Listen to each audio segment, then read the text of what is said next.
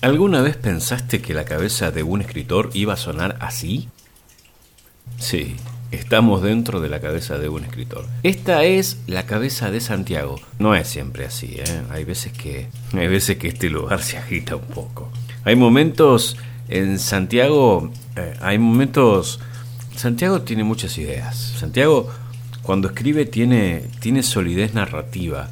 Santiago tiene, tiene tiene un problema enorme. Está atascado. Tiene que entregar una obra de teatro y no puede pasar de la primera escena. Que justamente es esta que viene ahora.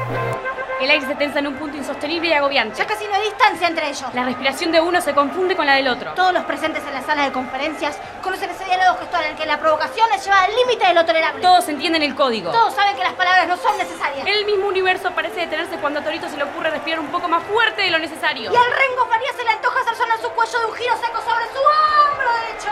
Las señales son contundentes. Los cuerpos de ambos boxeadores están al borde del colapso muscular. Estos son los boxeadores de la obra de teatro que está escribiendo Santiago. Lula Tres meses que está dando vueltas con lo mismo. y Meme. Tres meses que nos está haciendo dar vueltas. Sus parejas, o mejor dicho, los recuerdos de sus exparejas. el escritor conflictuado, que sufro por mi arte, que para escribir tengo que ser un infeliz. Sí, Santiago usa los recuerdos que tiene de sus exparejas para escribir.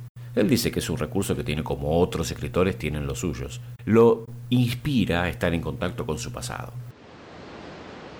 Ah, el pasado. Los viajes. Mar del Plata. Playa del Carmen. Necochea. Maradero. Las toninas. Bella, El la tipo de las pirulines.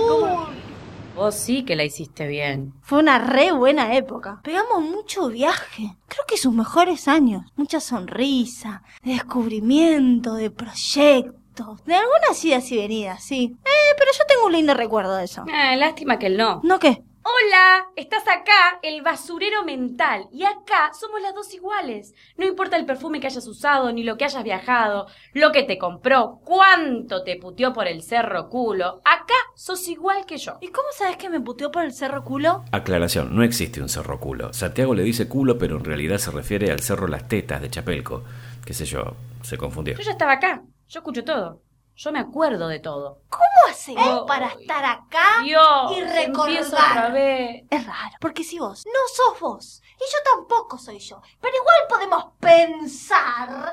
¿Cómo pensamos y reflexionamos si somos un recuerdo? De pensar necesitaríamos una cabeza, un cerebro, un intelecto, para que funcionen las sinapsis neuronales. Y ahí está el qué de la cuestión. Si somos un recuerdo, ¿por qué puedo plantearte esta teoría elucubrada con maestría singular y rigor científico? ¿Eh? ¡Ah! Soy una crack. La rompí toda. Freud, Young, Lacan, Rolón, Coelho, Gachetti Conocelo. ¿Terminaste? Sí. Él nos recuerda. Somos lo que él piensa. Somos pensadas por él. Nosotras somos como... Vení. No me vas a dejar así. No me vas a dejar así sin pelear, cagón. No podés cambiar lo que sos. Vos sos igual que yo. Estás loco, Torito, pero siempre me jodiste. Y ahora, ahora te la venís No buscando. me rompas más las bolas. El aire se tensa en un punto insostenible y Ya agobiante. casi no hay distancia entre ellos. La respiración de uno se confunde con la del otro. Todos los presentes en la sala de conferencias conocen ese diálogo gestual en que la provocación nos lleva al límite de lo tolerable. Todos entienden el código. Los cuerpos de ambos boxeadores están al borde del colapso muscular. ¿Cómo me tienen con el colapso? Me tiene harta con el colapso muscular. Avanza de una vez, déjalos ir al baño. Están colapsados porque quieren ir al baño. Se están cagando y no pueden moverse de ahí.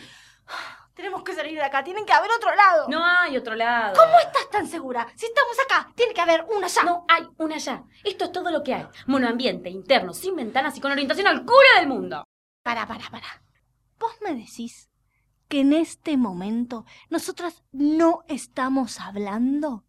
Sino que es él el que nos piensa hablando de esa manera. Perdón, tenía que poner esta canción, me la dejó picando. Lula por fin lo entendió. Le costó tres meses entender que ella no era ella y que Meme tampoco era ella. Santiago las pensaba mientras escribía su obra de teatro. En el próximo capítulo vamos a conocer un poco más sobre Meme y Lula y sobre todo por qué están ahí, siendo protagonistas de Yo soy yo, pero no soy mío. Nunca confíes demasiado en tus recuerdos.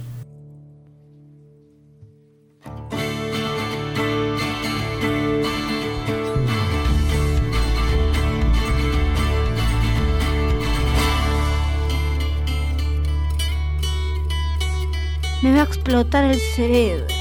No tenés. Deconstruite, machirula. Mátenme. Mátenme.